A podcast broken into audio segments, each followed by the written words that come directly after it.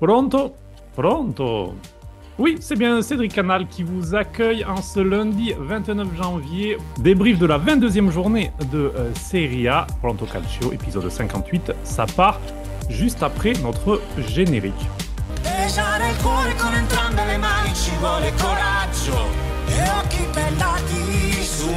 Un girato di spalle la pazienza casa nostra il contatto e il tuo conforto ah,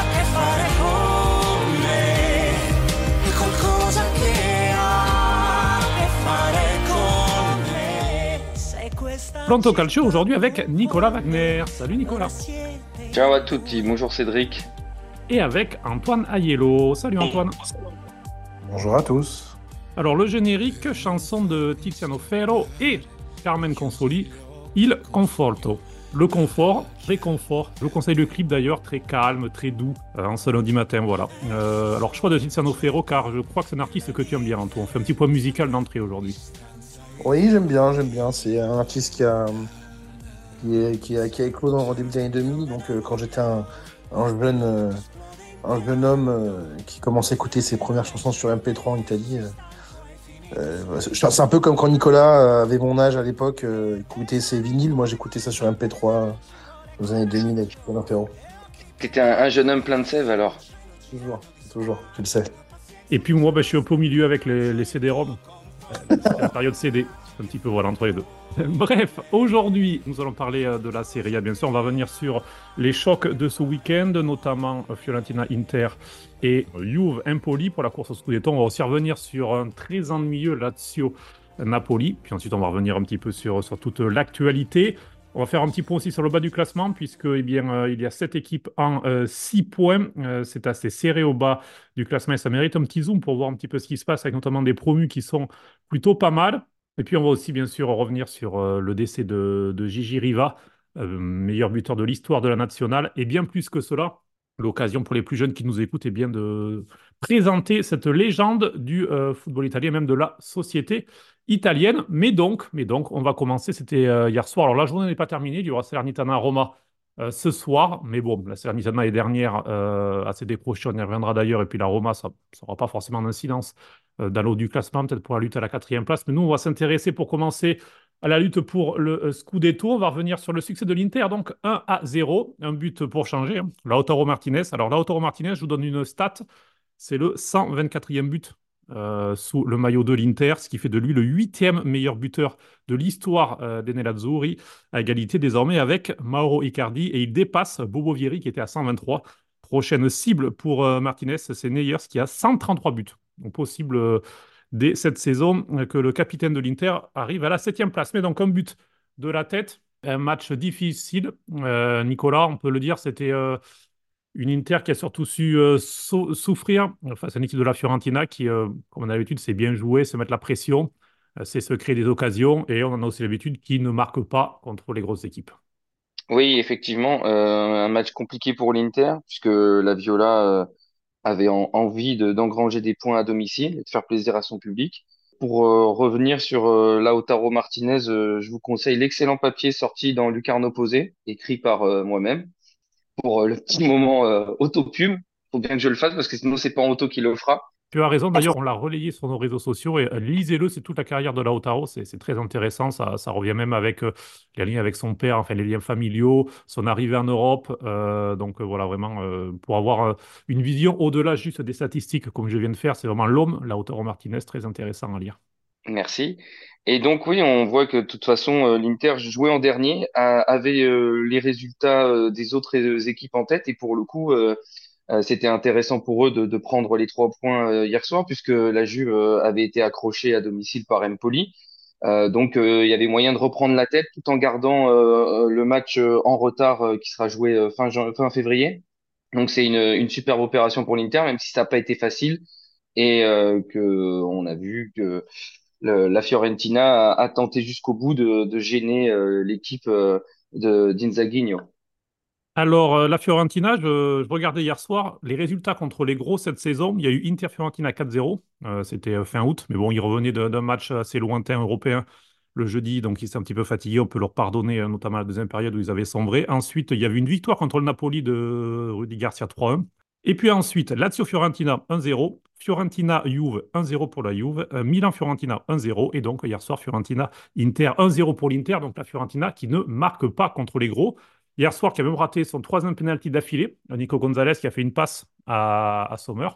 Il est beaucoup moqué d'ailleurs euh, pour ce penalty euh, raté, Nico Gonzalez, sauf qu'il les tire tous comme ça. Le problème, c'est qu'il choisit toujours le même côté avec son petit saut, là, Jorginho, juste avant. Donc, mais depuis le début de la saison, il les a tous mis comme ça. Il était même à 6 sur 6 dans l'exercice sous le maillot de la Viola. Donc, euh, Anto d'ailleurs, toi qui es un, grand, alors non plus tireur de penalty, puisque pour la petite histoire, euh, tu es devenu gardien depuis euh, quelques, quelques semaines et tu as même subi un penalty, je crois, ce week-end. Qu'est-ce que tu en penses de, de, Nico Gonzalez et même au-delà? Parce que ce week-end, il y a eu un fait, c'est qu'il y a eu 7 penalties en Serie A.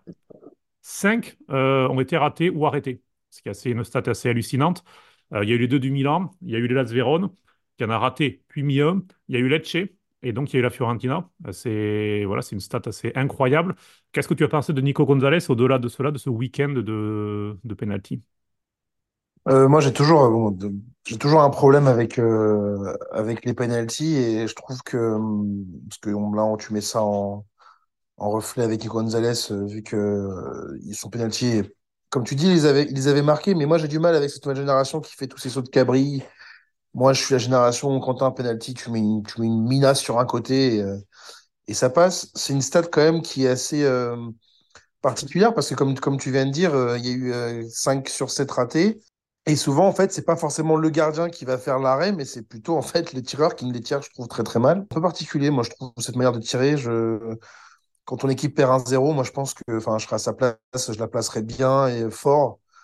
Là, là, je trouve quand même qu'il se met surtout en position de, le rater, un peu comme Giroud euh, l'a raté. Euh, enfin, l'a raté. Il a été arrêté par Skorupski, mais il le tire très doucement et très mal, ou même Théo qui le met sur le poteau. Euh, et c'est du coup le dernier, c'est Douda, je crois qu'il a raté aussi. C'est ça, Douda. Et d'ailleurs, les Las Véron, pour la petite histoire, en avaient raté 4 de suite. il y avait eu Djuric deux fois. Du coup, ils l'ont vendu à Monza. Euh, peine, euh, on reviendra sur les Lazeron, ils vendent tous les joueurs. Donc, euh, mais Djuric deux fois, Henry et donc Duda qui avait raté contre Frosidon. donc, avant que c'est Slovic qui, qui l'a mis d'ailleurs quelques minutes plus tard. Mais c'était un 4 sur 4 raté pour les Lazeron. Et d'ailleurs, je crois, diras, vu qu'on parle du match Fiorentina-Inter, je crois que l'Inter, du coup, n'a subi aucun péno en Serie A cette année, je crois. Si, si, si. Alors, il y a eu 5 pénaux, 5 pénaux sifflés contre l'Inter dans 3 dans les 3 derniers matchs. Et par contre, deux n'ont pas été marqués. Il y a eu, euh, il y a eu Henry oh, sur le poteau et euh, il y a eu hier, mais sinon, par exemple, ben, Monza a marqué il y a. Il y, a, il y a, deux semaines, non, non, il y a eu, il y a que la Juve qui n'a pas. Arrêtez, Monsieur Aiello, avec vos soupçons de, de Marotta League, là. Arrêtez un peu, s'il vous plaît. Un, soupçon, c'est quand on n'a pas de preuves. Moi, j'ai des preuves. Donc, moi, je crois quand je parle, j'ai des preuves. Mais bref, passons, c'est pas le sujet. Ça, on fera un podcast spécial avec nos amis interistes. D'ailleurs, je lance l'invitation tout de suite en direct. Hein, si notre ami Giuliano Di Pasquale euh, veut venir dans le podcast parler d'arbitrage avec moi, je, je invite très fortement à voir si euh, aura l'audace de venir. En plus, là où c'est encore plus marquant, c'est comme tu disais toi aussi Cédric, c'est que Gonzalez tire toujours comme ça, mais on sait que Sommer est connu pour être un très très bon euh, gardien sur penalty, vu que d'ailleurs il a arrêté les deux de Jorginho contre la, entre Italie et Suisse, qui nous ont valu les barrages et la sortie de la Coupe du Monde 2022. Et Sommer est un très très bon gardien sur les penalties. D'ailleurs, Jorginho avait aussi fait ses sauts de cabri euh, de la même manière. Donc, je trouve que c'est quand même un peu osé de tirer comme ça. Jorginho en a tiré un au-dessus de la barre. Hein. C'est pas Sommer qui l'a arrêté. Il en a arrêté un, mais pas l'autre. Il, bah, il en a tiré pas l'autre. Oui, mais même, justement, il a voulu tirer d'une manière particulière parce que, justement, il a peur, il a peur face à Sommer. Moi, je pense que quand tu as un gardien aussi fort, pour pas euh, ou la tirer trop ou la tirer trop doucement, il bah, faut placer un bon, euh, un bon plat du pied bien fort, petit filet. Enfin, bref. Passons, passons, passons, passons, passons en Serie A. Les pénalties, c'est compliqué cette année. On, a pu le voir encore, encore hier soir. Donc euh, l'Inter qui s'en sort, alors euh, sans doute dans le contenu c'était le plus mauvais match de l'Inter cette saison, il faut dire que l'adversité était assez euh, importante, que l'Inter était revenu seulement mardi de l'Arabie Saoudite, puisque l'Inter a remporté la, la Super Coupe d'Italie, retour de l'entraînement mercredi, passage des, alors c'est pas pour trouver les excuses, mais passage de, de 25 à 5 degrés, et toutes ces choses-là font que pour les organismes c'était compliqué. On a vu un Lautaro qui à la 60e était mort, mort de chez mort, il, a, il est sorti à la 70e et il n'arrivait même plus à à presser. Il y avait les absents aussi, Chalanoglu et, et Barella qui étaient suspendus et qui euh, donc reviendront euh, frais pour le match contre la Juve. Et petit aparté pour dire qu'Aslani était plutôt pas mal aussi, euh, comme c'était sa première titularisation de la saison en Serie A. Auteur de, la passe décisive sur le corner et puis qui, voilà, qui a pu être propre aussi dans un match qui était compliqué, Fratesi un petit peu plus en difficulté. Henrik Mikitarian, voilà. Euh, moi, j'aimerais euh, faire une rubrique Henrik Mikitarian chaque semaine dans ce podcast euh, parce que c'est un joueur qui est, qui est sublime, qui, attaque, qui défend, qui presse, qui récupère, qui, qui est partout et qui vient d'avoir 35 ans et qui, est toujours pour moi dans le top 3 des meilleurs milieux de, de Serie A au moins. Parte con il mancino e si lascia ipnotizzare. E si lascia ipnotizzare Nico Gonzalez. La parata di Sommer. Praticamente un passaggio da parte del centrocampista offensivo della Viola. Alors euh, L'Inter a profité, euh, Nicolas, euh, tu le disais, du résultat, puisque l'Inter jouait après tout le monde. Euh, après tous les gros en tout cas, puisque l'AC Milan a fait 2-2 euh, contre Bologne euh, avec les, deux pénalties ratés. Un sacré match, hein, il y a eu trois pénalties au total dans le match, deux ratés par l'AC Milan et Bologne avec Orsolini qui en toute fin de match donc, a marqué sur pénalty. Ménian d'ailleurs était aussi proche de, de, l'arrêter. Et puis la Juve de son côté a fait un 1 contre Impoli. Nicolas, Milik a pris un rouge à la 18e minute. Rouge si je pense qu'on ne peut pas dire grand-chose. En fait, voilà, il arrive en retard, il peut, il peut vraiment faire très très mal.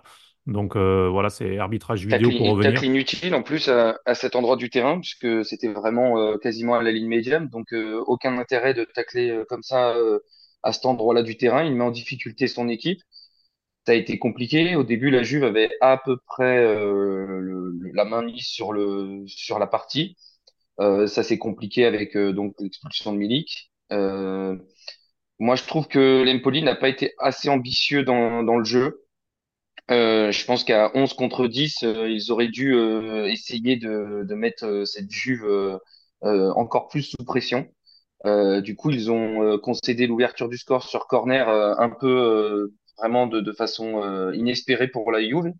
L'avantage de, de Dempoli, c'est qu'ils n'ont pas cessé d'y croire et avec un très bon Nicolo Cambiaghi, qui était vraiment l'élément décisif pour Empoli et euh, ils ont réussi à, à prendre un point. Euh, c'est vrai que on en a parlé un peu en off avec Anto. Avant le match, je pense euh, qu'ils auraient signé pour pour ce résultat-là. Mais euh, étant donné leur situation et la physionomie du match, je pense que Nicolas aurait dû laisser sa défense à 5 à un moment donné pour être un peu plus ambitieux et, et vraiment contraindre Sedu qui a vraiment bien défendu. puisque Empoli n'était pas trop euh, pressant finalement. C'était pas trop dangereux. Ils ont eu du mal à contourner le, bloc euh, de la Juve et qui défendait bien, qui défendait bas, compact. Et euh, c'est dommage parce que je pense que dans leur situation, trois points, ça aurait été vraiment bien avec le but de Baldanzi, hein, qui est rentré à la, 55e et qui a marqué. Jeune joueur, euh, lui aussi intéressant comme Cambiaghi, mais Baldanzi qui fait une saison très très compliquée. J'en sais quelque chose. Dans un, de mes fantas, je, l'ai. Voilà, d'ailleurs, il était sur le banc ce week-end pour moi, donc euh, le but ne comptera pas. Bref. Anto, effectivement, une équipe d'Empoli qui n'a peut-être pas joué le coup à fond, mais bon, c'est compliqué aussi, surtout que c'est Vlaovic qui a marqué, qui a ouvert le score. Euh, sixième but déjà en 2024 pour euh, Vlaovic. C'est autant que sur la première partie de saison. C'est clairement euh, l'homme clé. Il y a une sorte de renaissance, Vlaovic, en quelque sorte. On a l'impression de côté de la Juve euh, depuis quelques semaines. Oui, une renaissance. Ou, une naissance même à la Juve, parce que je n'ai pas souvenir à la Juve de le voir avec autant de continuité. Il a eu, quand il est arrivé en, en, hiver il y a deux ans, il a eu les six premiers mois qui étaient assez bons oui. à la Juve. Mais Vlaovic, c'est quand même aussi un joueur, je trouve, qui, qui donne vraiment aussi, comme tous les joueurs, mais lui particulièrement, le meilleur de soi-même aussi quand il est dans des conditions physiques optimales, parce qu'il a quand même traîné des pubalgies et des problèmes assez longtemps avec la Juve, il a joué beaucoup blessé. Euh, quand tu joues blessé, qu'en plus on te demande euh, d'être dans une équipe qui finalement a peu d'occasions par match et d'être hyper efficace, il faut avoir, faut être très affûté physiquement. Là où par exemple une équipe comme l'Inter qui a beaucoup d'occasions, qui s'en crée beaucoup, euh, on va dire que les attaquants ont, la possibilité d'avoir plusieurs chances. La Juve, faut quand même dire la vérité, avec un jeu aussi bas et une, stratégie qui est vraiment de mettre dans le tas devant et de voir un peu comment ça se passe, euh, c'était compliqué. Bon, là, il est sur une super série. Il aurait pu battre le record de Ronaldo du mois de janvier, euh, Ronaldo Cristiano, euh, qui avait mis 6 ou 7 buts, je crois, en janvier il y a, il y a 3 ans. là, il est resté à 6. C'était 7 pour CR7, justement. C'était 7, voilà. Donc, Duchan est resté à 6 avec ce but-là contre, contre Empoli.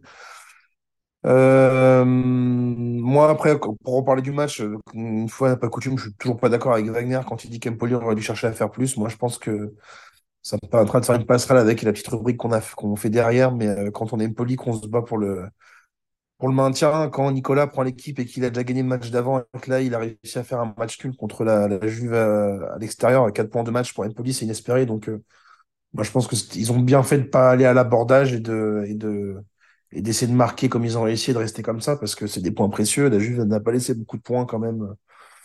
Dernièrement, on le sait, ils ont un super rythme comme Inter. Donc, euh, moi, je pense que c'est un très bon point pour Empoli. Et c'est une très mauvaise, très mauvaise opération pour la Juve euh, de faire machine à domicile, surtout avant, euh, avant de jouer contre l'Inter la semaine prochaine. Et c'est compliqué pour eux d'arriver à San Siro en étant deuxième avec un match en moins. Ça change un petit peu quand même la, le goût et la physionomie pour eux de ce match-là. Mais je pense aussi, Antoine, que c'est un très bon point pour Empoli, je l'ai dit, mais pour autant, il y avait, il y avait peut-être la place de faire un petit peu plus. C'est ça qui me, déçoit un peu sur ce match. Mais effectivement, euh, 4 points en, deux matchs pour Nicolas, c'est inespéré et euh, ça lance bien son, mandat euh, sur le banc toscan. Et il aura un Empoli à Genoa samedi prochain qui sera aussi important parce que si, si le Genoa fait une bonne saison, on va y revenir euh, dans quelques instants et pour le moment n'est pas vraiment concerné par la lutte pour le maintien. Euh, ça, pourrait le devenir. Hein. On sait qu'il va aussi avoir une série négative, en tout cas pour Empoli à domicile. Il y aura sûrement un bon coup à faire. Alors, effectivement, vous parliez de, du classement. Dans six jours maintenant, à San Siro, il y aura Inter-Juventus. Euh, L'Inter, 54 points donc après 21 matchs, puisqu'il y a le petit astérisque au niveau du classement qui sera enlevé le 28 février, après le match euh, contre l'Atalanta, euh, toujours euh, au Meazza. 54 points pour l'Inter, donc qui, qui, aura ce duel Scudetto, ce choc Scudetto. donc avec cet avantage, la Juventus est à 53 points. La Juventus qui est la dernière équipe toujours malgré tout de Serie A, ne toujours pas avoir perdu à domicile. 8 victoires, 3 nuls. Alors, alors, autre match qui était attendu ce week-end, mais qui a plutôt déçu. On va, on va, on va passer rapidement sur ce match parce que heureusement qu'il était à 18h, parce que ça aurait été le match de 20h45, je pense que je me serais endormi. C'est Lazio-Napoli. Il y avait beaucoup d'absents des deux côtés. Et au final, euh, ben, il n'y a pas eu grand-chose. Il y a eu un beau but hors jeu de Castellanos. Très très beau but, mais bon, voilà, il était hors jeu de, quelques centimètres, donc annulé. Pour le reste, il n'y a à peu près rien eu à part le dernier quart d'heure peut-être de la Lazio. Ils ont poussé, ils ont essayé de, de marquer. Euh, le Napoli en 5, 4 3, 4, 2, 1, enfin comme vous voulez, au niveau de schéma. en tout cas, c'était Di Lorenzo et euh, Mario Rui qui étaient euh, pistons, donc autant vous dire plutôt défensif. Une équipe euh, en taux du Napoli qu'on voit depuis quelques semaines, concède peu, c'est vrai, mais qui marque peu aussi. C'est, enfin voilà, on, on, a l'impression que Mazzari cherche à régler le premier problème de son équipe, qui, qui, était de prendre des buts. effectivement, là-dessus, ça va mieux. Juste une petite stat, mais vous savez, les expected goals, euh, c'est la probabilité de marquer un but. Euh, ils ont fait 0-14 euh, ce dimanche. le Napoli, ce qui est quand même, enfin voilà, c'est très très faible, ça arrive quasiment jamais. Et depuis que Mazzari est sur le banc du Napoli, 14 matchs, à 8 reprises, le Napoli n'a pas marqué. Donc, alors oui, il n'y a pas Osimhen, mais quand même, c'est quand même préoccupant. Alors, je pense que pour le Napoli, par exemple, on, on voit qu'il y a un président, encore une fois, qui, est omniprésent et qui en plus rajoute de l'huile sur le feu. Il a encore parlé le jour, il parlait de la fin de contrat de Zelinski. Il revenait sur les déclarations d'Ozimène qui est à la canne, qui est absent et qui dit qu'il veut partir. Enfin, c'est toujours pareil en fait avec cette équipe. On n'arrive jamais à avoir une saison normale, une saison euh, euh, sereine. On a une équipe qui est en difficulté. Sur les cinq derniers matchs, euh, c'est deux défaites, deux nuls, une victoire. C'est beaucoup de buts pris. C'est des, des, changements de schéma de jeu permanents, des changements de joueurs. Là, on a eu en dix jours l'achat de cinq joueurs. Donc on a eu Mazzoki, euh, Ngonge de, de Vérone, on en parlera après, donc vu que Vérone fait, la braderie. Euh, on a eu qui d'autre? On a eu euh, le Belge, on a plein de joueurs un peu achetés qui sont là pour, pour garder l'effectif, mais finalement il n'y a aucun joueur qui peut réellement faire la différence. Euh, on a un Mazzari qui met pas forcément. Euh, bon, Simonet a été expulsé, donc il n'a pas pu jouer, mais qui manque vraiment d'appui devant. Il y a un Politano qui est vraiment en méforme. On a, on a un Brad Skelia qui est pas bon du tout depuis euh, déjà plusieurs mois, plusieurs semaines. Il y a vraiment un problème avec l'attaque, ça se ressent. Et euh, il y a vraiment une nervosité. Hier, je trouve que bon, c'était un match, comme tu as dit, soporifique. Euh, la Lazio n'était pas forcément beaucoup plus que Napoli de gagner, mais là, pour Naples, ça sent quand même très mauvais parce qu'on sent pas du tout d'amélioration, en fait. Je trouve même que dans certains aspects, ça va même moins bien qu'avec Rudy Garcia. Euh, là, Napoli pointe à la 9 place avec un match en moins, mais en fait, quasiment tout le monde a un match en moins euh, au-dessus d'eux, entre l'Atalanta, la Fiorentina, euh, l'Inter, etc. Donc, bon, ça ne changera pas grand-chose au classement. C'est très, très compliqué et je pense que ça leur ferait quand même du bien de retrouver Ozymen s'il revient avec l'esprit un peu plus euh, tranquille, un peu plus compétitif, parce que là, on sent que devant, il y. C'est pas possible pour une équipe championne italienne en d'être 9 et d'avoir un match comme hier, 0-14 en expecting goal, c'est honteux. C'est honteux, ils ont les joueurs, mais il y a un vrai problème, pas, ils n'arrivent pas à trouver la solution, c'est assez préoccupant et. Euh, derrière, ça fait quand même déjà presque trois mois que Garcia est parti, donc euh, on peut pas dire que c'est Mazzari qui, a du mal à mettre en place ses idées, parce qu'il vient d'arriver, là, ça fait trois mois, ça fait un bon moment. Et c'est compliqué, même si je trouve que par exemple en Super Coupe d'Italie contre l'Inter, ils n'ont pas été mauvais du tout. Euh, je rappelle que l'Inter marque euh, dans le temps additionnel. Oui, la 92e par euh, Lautaro. Qui sont à 10 depuis un moment sur une expulsion. On ne parlera pas trop d'arbitrage ici parce que sinon je pense qu'on se parlait plus tous entre nous. Mais, mais bon, encore une fois, c'est un, peu sévère quand même, très sévère pour Simeone, même s'il n'est pas très intelligent sur sa, Première faute. Mais bon, Napoli, c'est très compliqué. Les joueurs sont là, mais je pense qu'il y a un problème psychologique qui est grave. Et en plus, comment on peut travailler sereinement quand on parle d'un entraîneur, euh, on parle d'un autre, euh, on parle de joueurs qui vont partir, euh, on parle de Zilinski, on parle d'Ozimène, on parle de l'autre, on parle, de l'un. C'est trop compliqué. Et moi, je pense que là, on est déjà à 23 journées. Il reste 15 matchs. Je ne les vois pas être. difficilement, je les vois être en Ligue des Champions, en tout cas ils ont 17 matchs encore à jouer puisqu'ils en ont joué 21 euh, euh, et ils sont euh, du coup eh bien, à, à, deux longueurs de la, de, la Fiorentina qui est cinquième et à 4 donc de l'Atalanta qui a fait la bonne opération du week-end en s'imposant, l'Atalanta qui gagne encore avec un Belge qui affole les statistiques, Charles de Ketlar. Alors Charles de Ketlar, que vous savez, il a été impliqué dans combien de buts toute compétition cette saison? Si je vous dis but et passe décisive. Nico ah, j'ai vu passer euh, la stat, mais je me rappelle plus. je crois que ça doit être euh, quelque chose comme 16. Euh, Anto 14, 7 buts, 7 passes décisives. Exactement, 7 buts, 7 passes décisives. Il est troisième meilleur dans, au niveau statistique. devant lui, il n'y a que Thuram, 10 buts, 11 passes, et Giroud, 11 buts, 8 passes. Très, très grosse saison de Charles de Kettler qui a fait deux passes décisives. Une pour Skamaka qui est revenu, donc qui a retrouvé le chemin défilé. Selon toi, Nico, est-ce que l'Atalanta peut être. Euh, alors, chaque année, on a l'impression que c'est un peu le même débat. Parfois, ils y arrivent, parfois, ils n'y arrivent pas, mais ça peut être un petit peu la, surprise, celle qui va euh, eh bien priver, on va dire, en gros, d'une place avec des champions. Je, ne pense pas à cette saison. Euh, je pense que dans les saisons précédentes, il y a eu des, saisons où l'Atalanta était plus proche, avec un niveau plus haut et des individualités plus performantes que cette année même si euh, la, saison de l'Atalanta est honnête, mais euh, il me semble un peu trop irrégulier. Après, pour revenir sur euh, euh, je pense que vraiment, ça y est, il est en train de, de, de, de s'acclimater à l'Italie. Je pense que l'année dernière, euh, ça a été compliqué pour lui, sa saison au Milan. Euh, c'était un, un, très bon joueur euh, au FC Bruges. Donc je pense qu'il a fallu qu'il digère euh, son transfert et son nouvel environnement. Et Dieu sait que c'est pas facile d'intégrer le Milan parce que quand même un, un, environnement compliqué. et puis la saison dernière, c'était pas non plus une super saison pour pour le club lombard. Donc donc j'espère qu'il va se relancer et que l'année prochaine on le verra soit sous d'autres couleurs, euh, soit au Milan et puis euh, qu'il aura euh, vraiment le, temps, l'opportunité de, de, montrer son, son savoir-faire et son talent qu'il démontre là actuellement à l'Atalanta comme, comme on l'espérait en début de saison avec ce prêt sous les ordres de Gasperini. Alors, on fera pas un débat de Ketlar. pourquoi parce que euh, son plus fidèle supporter, admirateur n'est pas là ce matin. On en profite pour le saluer. Raphaël Gauthier, qui reviendra avec nous euh, très certainement lundi prochain, euh, qui lui eh bien, a toujours cru en De Ketlar. Anto, toi, beaucoup moins. Donc, en deux mots, juste, on fera un débat sûrement dans un prochain numéro dans un, ou dans un débat, pourquoi pas un duel entre Raph et toi. Mais De Ketlar, c'est option d'achat, c'est pas obligation d'achat de la part de l'Atalanta. Donc, si l'option n'est pas levée par les Bergamasques, est-ce que tu le voudrais la saison prochaine sous les couleurs de l'AC Milan ou pour toi, c'est n'est pas, pas un joueur fait pour, euh, pour l'AC Milan? Tu as, tout de suite dans ta question.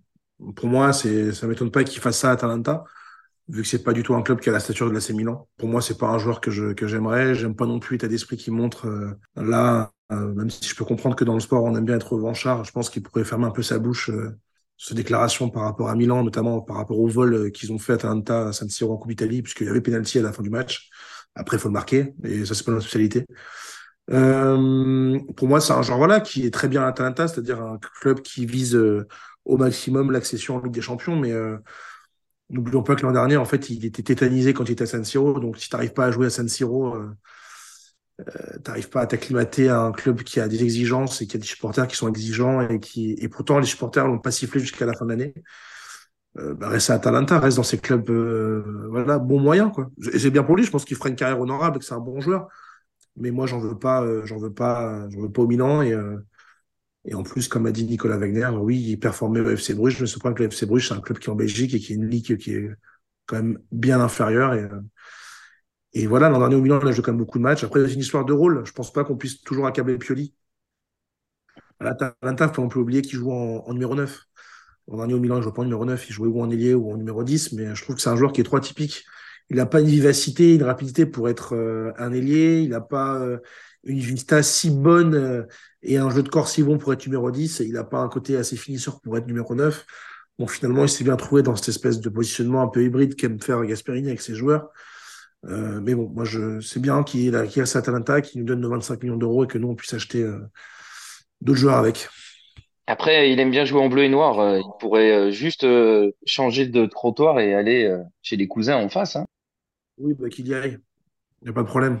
De toute façon, in- sous Inzaghi, euh, je pense que n'importe quel joueur sous Inzaghi peut être transformé. Bon, ça, c'est c'est mon avis personnel. On verra si s'il a mis Buchanan, d'ailleurs, euh, qui lui aussi arrive de Bruges, euh, eh bien, euh, fera de, de bonnes choses ou pas. Si è aperto Ricci, tunnel di Ricci su Pietesca che scivola, punta all'area di rigore Ricci, palla al piede Ricci, Ricci calcia! E stavolta scuffette dopo tante parate, non è perfetto, Ricci trova il gol del 2-0, il primo del suo campionato, a un passo dall'intervallo. E avanti di due il Torino. Et pour fermer la première partie de tableau, car Torino qui enchaîne, qui enchaîne, qui enchaîne, nouvelle victoire euh, 2-1 pour euh, le Torino. Ils, euh, ont ouvert cette journée et euh, c'était euh, à Cagliari, on reviendra sur Cagliari tout à l'heure. Mais donc Zapata qui a marqué son premier but à l'extérieur de la saison et, et, Ricci qui a offert trois points importants au Torino qui se trouve avec 31 unités au classement et seulement à trois longueurs du coup de la Fiorentina cinquième. Donc clairement ils sont dans la course pour l'Europe, le Taureau et l'occasion de revenir sur ce milieu terrain Ricci qui fait pas beaucoup de bruit mais qui s'est imposé dans, dans le schéma de, de Juric depuis pas mal de temps maintenant, qui là offre les, trois points. Nicolas, un jeune joueur euh, italien. Et euh, souvent, lorsqu'on fait des débats d'ailleurs dans, les podcasts, je crois que j'ai déjà cité son nom quand on parle de, de Sentinelle, de, de, de Regista, on parle de, on parle de Locatelli, on parle de, de plusieurs joueurs. Moi, Ricci, j'aime bien et je pense qu'il a, il a clairement quoi jouer dans les prochaines années en, en national. Mais voilà, parle-nous un petit peu de, de ce jeune milieu. Ouais, donc euh, Samuel Ricci, euh, classe 2001, euh, comme tu viens de le dire, international euh, italien depuis euh, 2022. Euh, alors, il évolue au milieu de terrain, donc tu, tu l'évoquais euh, plutôt euh, en, en tant que, que régista, mais euh, comme il a une bonne technique individuelle, une bonne vision du jeu et en même temps une bonne euh, frappe de balle, euh, il peut monter d'un cran et jouer euh, en, en tant que mezzala. Et même des fois, il a été aligné en tant que trequartista. Donc, euh, euh, c'est un milieu polyvalent euh, qui, euh, pour l'instant, manque euh, seulement de quelque chose pour euh, passer euh, un petit peu le, cap, c'est euh, l'efficacité et la régularité au niveau des stats. Parce que là, en 17 matchs, il a signé un seul but, donc euh, l'autre soir à Cagliari, et deux passes euh, décisives. Donc ça fait un petit peu euh, euh, peu, justement. Et euh, en fait, euh, c'est un Toscan. Euh, avant de, de rejoindre le Torino, il évoluait à Empoli. Et euh, il s'est imposé progressivement après le, le départ de, du Serbe Lukic. Euh, et là, à ce moment-là, euh, Djuric l'a installé dans son 11. Et depuis, c'est vrai qu'il quitte plus l'équipe euh, type euh, du, du Taureau. Et euh, effectivement, il monte un peu en, en puissance. Et s'il arrive à, à améliorer un peu sa, sa ligne de stats, je pense qu'il peut devenir une, une bonne option pour déjà son club et aussi la nationale avec Spalletti. Anto, sur est-ce que c'est un joueur qui te plaît? L'heure, je le disais, parce que donc il est, fait partie de tous les joueurs qui ont été euh, testés euh, par Mancini, parce que Mancini, a dû faire commencer à peu près, euh, je sais plus, 20, 25 joueurs, jeunes joueurs. Enfin, euh, il y a même des gamins de 17 ans. Il a, convoqué Pafundi, donc il a, été très très loin dans les, recherches. Mais Samuel Ricci, pour toi, est-ce que c'est justement un joueur qui. Tout à l'heure, on disait, est-ce que De Ketelaere est un joueur fait pour jouer à Milan? Est-ce que pour toi, Ricci, c'est un joueur qui peut, de grands clubs, voire de sélection? D'ailleurs, euh, on sait que Moncada le surveille euh, du Milan, euh, Ricci. Moi, je pense que c'est un très bon joueur. Je pense qu'il peut jouer au, plus haut niveau. Encore une fois, en Italie, on voit encore toute la, belle quantité de milieu de terrain qu'on a en ce moment, ce qui est assez impressionnant. Ils montrent des belles choses. Moi, j'aimerais bien justement le voir avec d'autres joueurs autour de lui et avec plus de responsabilité parce que je pense qu'il est capable.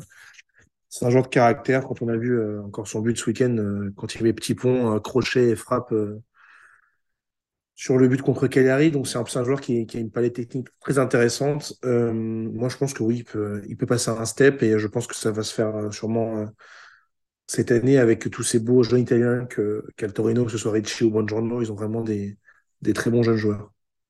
Alors voilà pour la, première partie de tableau. On va s'intéresser euh, au bas de tableau, puisqu'il y a une lutte pour le maintien qui est tout de même assez acharnée. Hum, Frosinone, 23 points, Lecce, 21 points, Sassuolo, 19, Hellas Vérone, 18, Udinese, 18, Cagliari, 18, Empoli, 17. Salernitana, 12. En cas de victoire ce soir contre la Roma, ça permettrait de passer à 15, mais pour la Salernitana, c'est un petit peu compliqué malgré des bons matchs.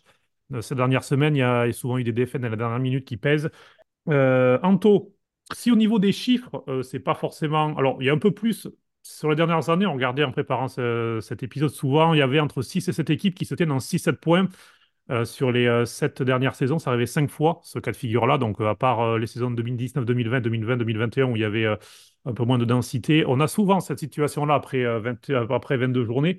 Euh, cette saison, ce qui est intéressant, c'est que euh, y a deux promus qui se comportent très bien. Le, le Genoa qui a 28 points, qui est quasiment, euh, alors non pas sauvé, mais en tout cas bien parti.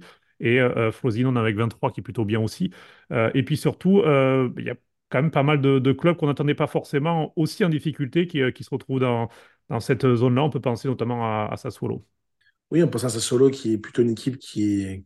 Là, juste avant, on parlait de Torino qui avait un peu ce rôle-là, un peu d'équipe de mi-tableau qui venait un peu emmerder les, les gros. hein. Justement, on se rappelle l'an dernier, Sassuolo qui avait battu euh, quasiment tous les gros. euh, et même encore au début d'année où ils avaient réussi à, à faire 2-2 à San Siro euh, contre l'Inter. Non, à ils avaient gagné à San- 2-1 contre San Siro, qui est d'ailleurs la seule défaite. Et cette ce saison, cette saison, Sassuolo a battu la Juve, l'Inter et la Fiorentina. Donc c'est c'est assez lunaire comme saison de leur part.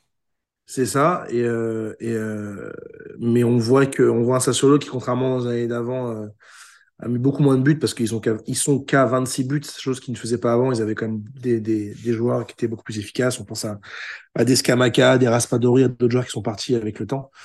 Euh, là, on voit que Pinamonti, encore une fois, il avait bien commencé, mais comme d'habitude, il, s'écroule à la fin, enfin, à mi-saison.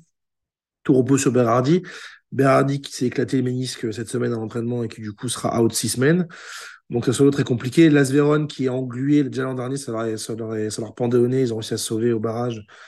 Las qui en plus est englué dans des problèmes avec la société vu que le, le, leur propriétaire a été, euh, a été mis en examen et, euh, et le club en train de vendre tous ses joueurs. D'ailleurs, je ne sais pas si vous l'avez vu ce week-end, mais c'était alors assez drôle de la part des supporters de Las Véron. Ils ne ils sont pas toujours drôles, il faut l'avouer, les supporters de Las Véron.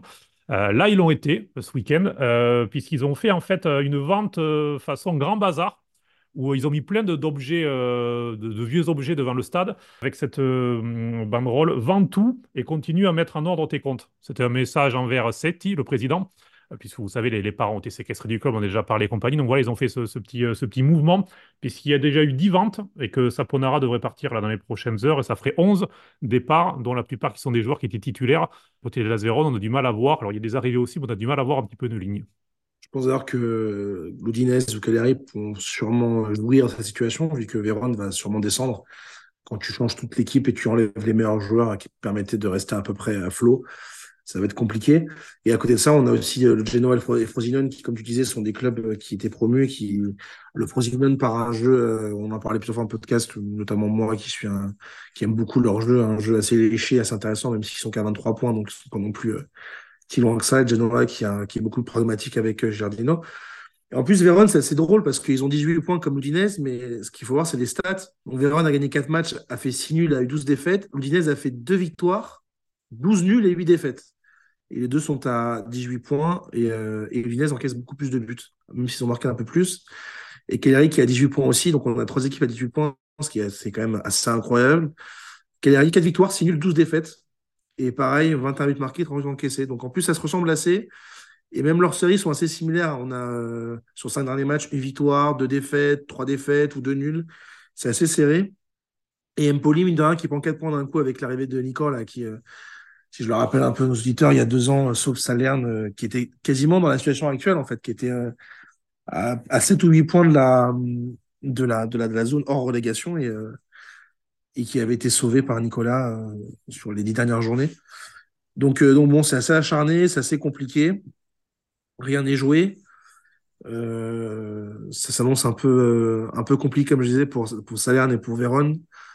Mais je, pense vraiment que ça va jouer entre euh, Empoli, Cagliari et Udinese pour la, la 18e place. Et euh, même si je pense, moi je pense que moi je pense qu'Empoli va se sauver. Parce que je pense qu'au niveau de la qualité de l'effectif, euh, je pense que c'est ceux qui sont, qui sont les mieux armés pour se sauver. D'autant que l'Udinese n'est pas forcément non plus super bien parti, puisque euh, Perez est en partance pour, pour le Napoli. Samardzic est toujours en partance depuis cet été. Alors, Donc il y a des nouvelles du père? que Des nouvelles du père de Samardzic ou pas? Il continue à faire le tour de il est en train de, de compter, de compter les pourcentages euh, pour celui qui, qui lui offre le plus.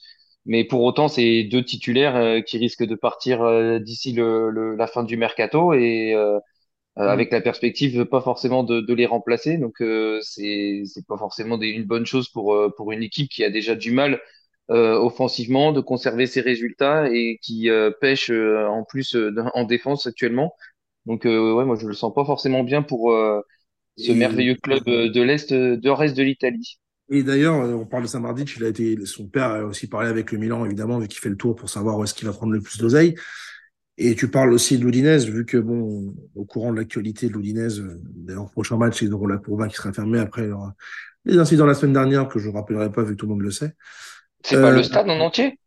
non, que la Courva. euh, Non, non, c'est Courva huis clos. Ah, C'est un, ah, Oui, clos oui, c'est huis clos, pour total. Ouais. Ah bah c'est encore mieux, c'est encore plus drôle. Euh, et d'ailleurs, Pas bon, du tout. toi qui, toi qui, je rappelle, euh, vu que tu fais ta, ta promotion depuis tout à l'heure, il a aussi un autre compte Twitter. Il, il en a, enfin X, il en a dit, c'est un compte X, mais il en a un qui s'appelle Fluid Connection. Et C'est son euh, principal. C'est mon principal, celui-là, quand même. Les autres, c'était pour Après, rendre pour service. Et puis après, il y a plein de comptes masqués pour, euh, pour, nous attaquer que- euh, en privé, mais ça, c'est autre chose. Et pour les et, sondages. Tu nous expliques comment aussi, Nicolas, toi qui explores l'Udinese, du coup, je fais un aparté, Cédric, on va déborder un petit peu. La vente de Pafundi à Lausanne pour 15 millions d'euros, sachant que c'était soi-disant le plus grand talent italien, le plus jeune, convoqué en sélection. Comment t'expliques ça, vu que euh, il y a beaucoup de gens, notamment dans ce podcast euh, et dans notre groupe, qui euh, n'arrêtent pas de vanter l'Udinese et, le club et la gestion du club. Comment est-ce qu'un club comme l'Udinese, du coup, peut vendre euh, le futur meilleur talent italien à 15 millions d'euros à Lausanne? Tu peux nous l'expliquer? Alors, alors, prêt avec option d'achat, je précise. Mais vas-y, hein, Nicolas. Alors, écoute, c'est une décision incompréhensible. Euh, effectivement, Pafundi est l'un des meilleurs talents de sa génération euh, au niveau italien. Euh, le problème de l'Udinese, c'est que on est quand même plutôt parti sur de la préformation et pas sur de la formation. Donc, je pense qu'en fait, ils savent pas gérer, tout simplement, et que pour le coup, le jeune ne joue pas malgré euh, le talent qu'il a. Et euh, au bout d'un moment, ben, je pense que il a dû demander à être prêté pour pouvoir accumuler du temps de jeu et puis euh, prendre un peu d'expérience, parce que ça fait quand même déjà euh, un an et demi qu'il est dans le groupe pro, mais qui doit compter à peine euh, moins d'une demi-douzaine d'apparitions euh, sur le terrain et encore des bouts de match. Je sais même pas s'il avait eu une titularisation. Donc du coup, bah, Lausanne, qui est quand même une propriété d'Ineos, euh, le groupe anglais bah, a décidé de, de se jeter dessus. Et alors après, si c'est un prêt euh, un peu à la Di Marco, où euh, il va en Suisse et après il revient dans son club d'origine et pour euh, exploser et que à la rigueur l'année prochaine il, il joue et il devient titulaire indiscutable, euh, que ça soit en A ou en B, pourquoi pas. Mais si euh, les Suisses lèvent l'option d'achat, en fait, ça sera un énorme gâchis, tout simplement. Tu as bien fait de le préciser, effectivement, la propriété de Lausanne peut entrer dans le jeu, parce que 15 millions d'euros pour le, championnat suisse, c'est assez lunaire pour un jeune joueur comme ça. Et on va pas, on va pas forcément rentrer dans les, dans les montages de ce que pourrait être ce transfert avec Pozzo, le président, enfin bref. On va rester un petit peu en dehors de ça, mais euh, d'ailleurs, puisque tu parles de Suisse, il y a un autre jeune Italien qui est prêté en Suisse euh, cette saison, c'est euh, Mattia Zanotti, qui est euh, bien un défenseur de l'Inter, qui de son côté bien euh, a été prêté au club de Saint-Gall et ça me permet de saluer Alex, qui, je sais, l'un de nos fidèles auditeurs. On connaît Mattia Zanotti, donc voilà, petit, petit aparté sur un jeune joueur aussi intéressant. Il est piston droit. Il numero 11 sarà sempre soltanto lui,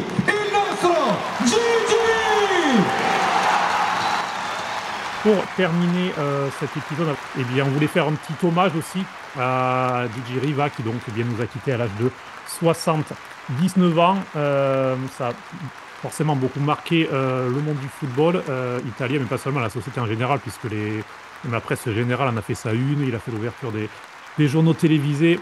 DJ Riva donc décédé lundi dernier, juste avant la finale de la, de la Supercopa. Il y a eu une minute de silence qui a été faite à la mi-temps, du coup alors qui n'a pas été respecté par le public. A priori, en Arabie Saoudite, on a fait du bruit, et même on siffle euh, pour, pour éviter le, silence lors d'une minute de recueillement. A priori, c'était pas méchant, mais bon, été mal pris.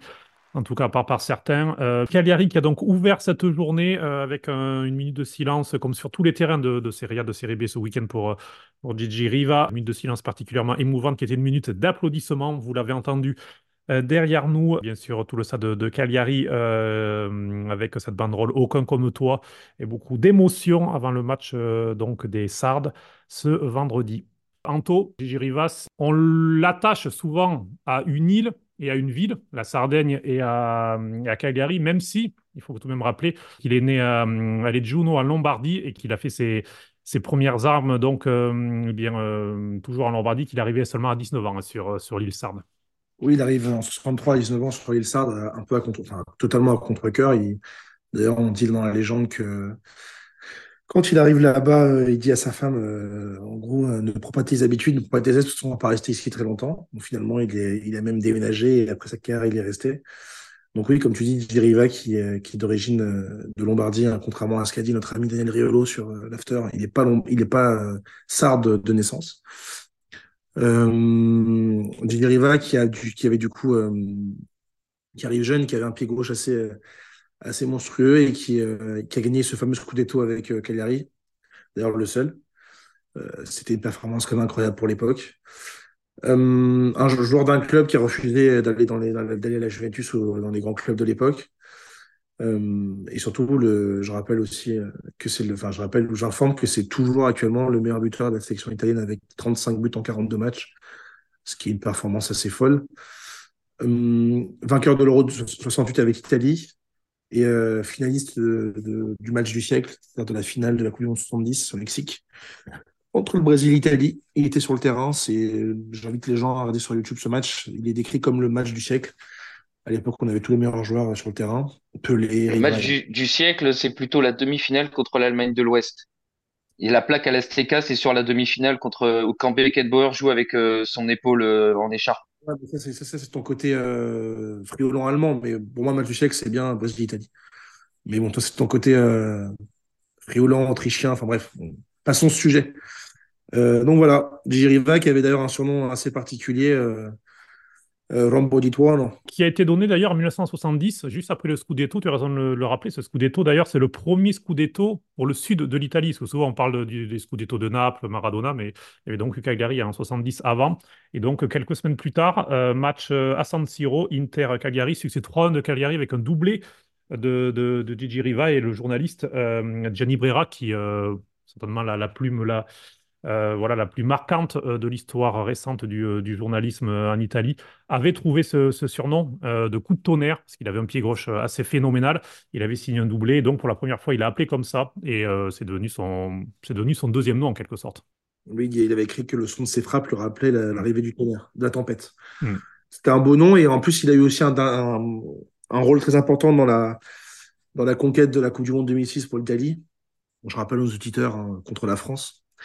Euh, il était euh, comment on peut comment on peut team manager. Team manager souvent on, l'appelle comme ça un peu à l'anglaise mais en Italie on prend souvent des, termes à l'anglaise. Mais effectivement il a été team manager de, 90 à 2013 de, la nationale. Ce que fait euh, en ce moment Buffon d'ailleurs. Voilà ce que faisait Viali lors de l'euro lors de l'euro gagné aussi auprès de, Mancini. Et d'ailleurs, on a eu un hommage appuyé de tout le football italien, de la société italienne en général, parce que c'était un homme qui était extrêmement élégant et, et qui reflétait beaucoup euh, cette simplicité qu'on peut, qu'on peut avoir dans le sud de l'Italie dans certains aspects. Quelqu'un de très humble, c'était un très grand champion, je pense que les gens ne se rendent pas compte, mais euh, c'était un...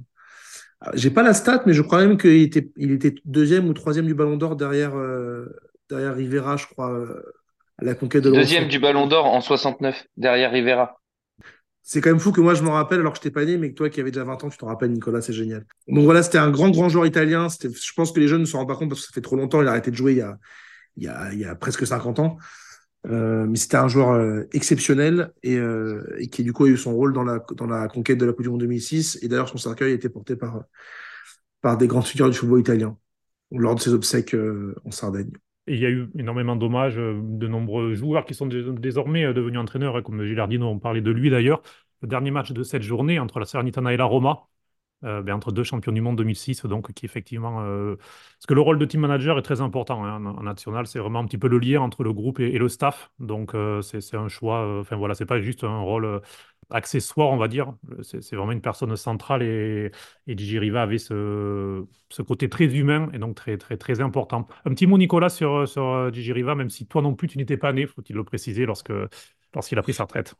Même toi, non, parce que malgré les, les moqueries de, de, mon camarade, de mon camarade beaucoup plus jeune que, que moi, puisque lui, euh, je pourrais être son père, euh, il a arrêté de jouer en 76 et donc je suis né en 78, donc je je l'ai évidemment pas connu, mais pour le pour le coup, comme euh, tout euh, passionné de foot italien qui se respecte, j'ai j'ai forcément regardé les, les, les archives et euh, j'ai vu que euh, Gigi Riva était un personnage emblématique euh, et de la Serie A, de par euh, son, son scudetto de 70 avec Cagliari, qui était une performance énorme, comme l'a dit Antoine, et mais également pour la nationale, puisque c'est déjà il, avait remporté l'Euro en 68 et il reste encore à ce jour le meilleur buteur, qui est quand même un peu une performance incroyable, même si c'est plutôt, comme on le disait en off, pour tous les, successeurs euh, de son poste, euh, là, l'anachronisme, puisqu'on a quand même eu euh, énormément de, de numéro 9 de talent, mais qui ont jamais réussi à, à dépasser son, son, score, qui est somme toute quand même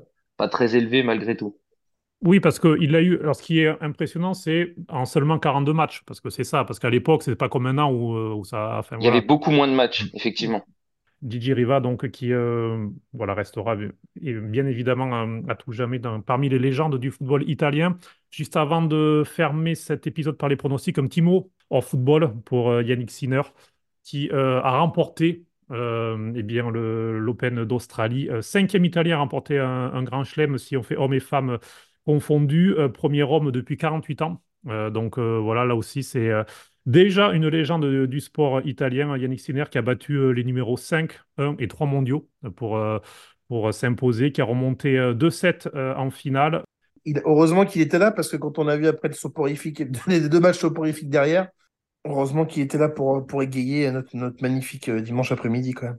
C'est vrai que le, dimanche a bien commencé avec Yannick Sinner. Après, c'était un peu plus compliqué au niveau des matchs. Mais voilà, c'est aussi, même si on n'est pas un podcast de, de tennis et que vous avez sûrement lu, vu et euh, plein de choses, quand même l'occasion de faire euh, un petit hommage aussi donc à Yannick Sinner euh, qui donc s'impose et qui en plus a eu de belles paroles sur ses parents qui lui ont laissé toute la liberté, qui lui ont jamais mis de pression. Il a, il a souhaité à tout le monde d'avoir des parents comme il a eu lui.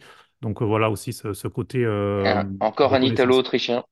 Non, D'ailleurs, il y a quelques mois, il, y avait des débats sur lui euh, en Italie parce qu'il avait reçu une sélection en Coupe Davis parce qu'il avait un calendrier de fou et il avait été mais massacré. Et donc ça, c'est marrant de voir le, retournement de situation alors que, alors que voilà, on sait que le tennis est un sport avant tout individuel et qu'il est revenu, qu'il a permis à l'Italie de gagner la Coupe Davis euh, où il a battu Djokovic déjà en novembre dernier pour offrir la première Coupe Davis à l'Italie en 48 ans. Donc euh, voilà, il est il a clairement euh, écrit euh, une des plus belles pages déjà du, sport italien à seulement 22 ans et demi.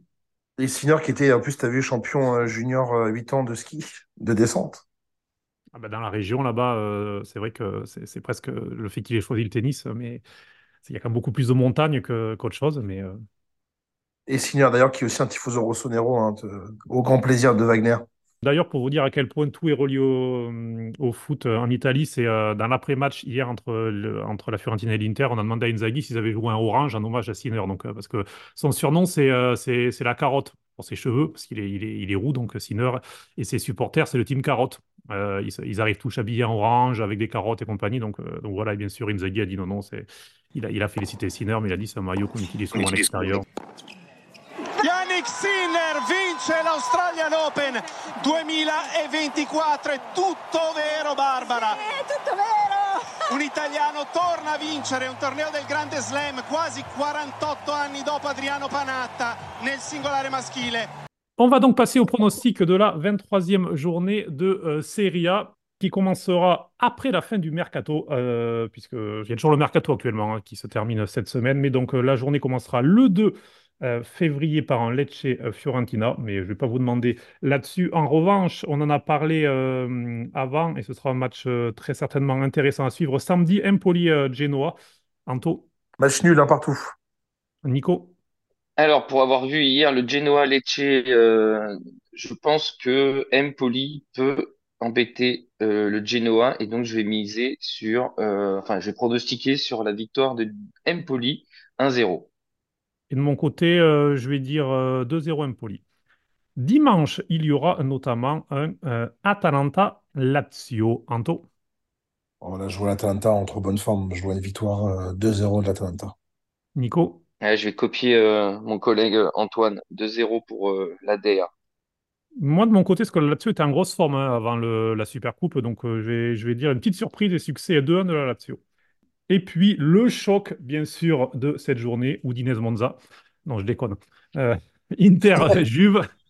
Inter-Juve, euh, euh, dimanche, 20h45, euh, San Siro, Anto.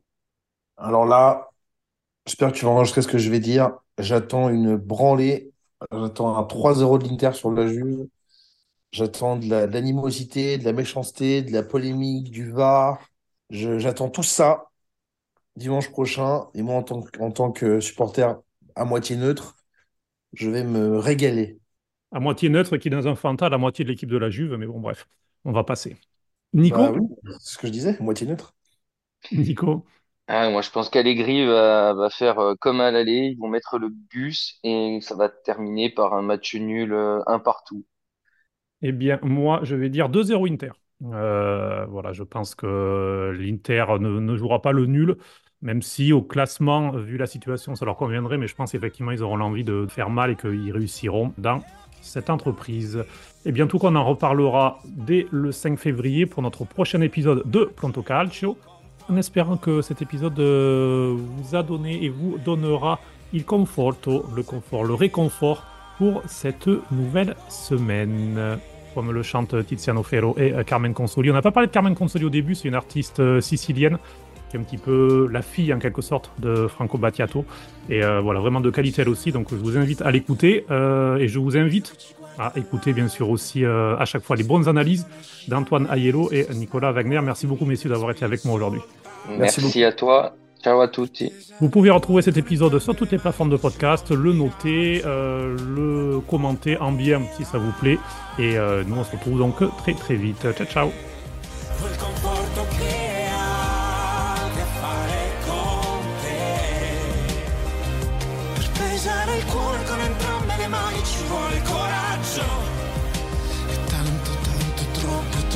troppo, troppo amore.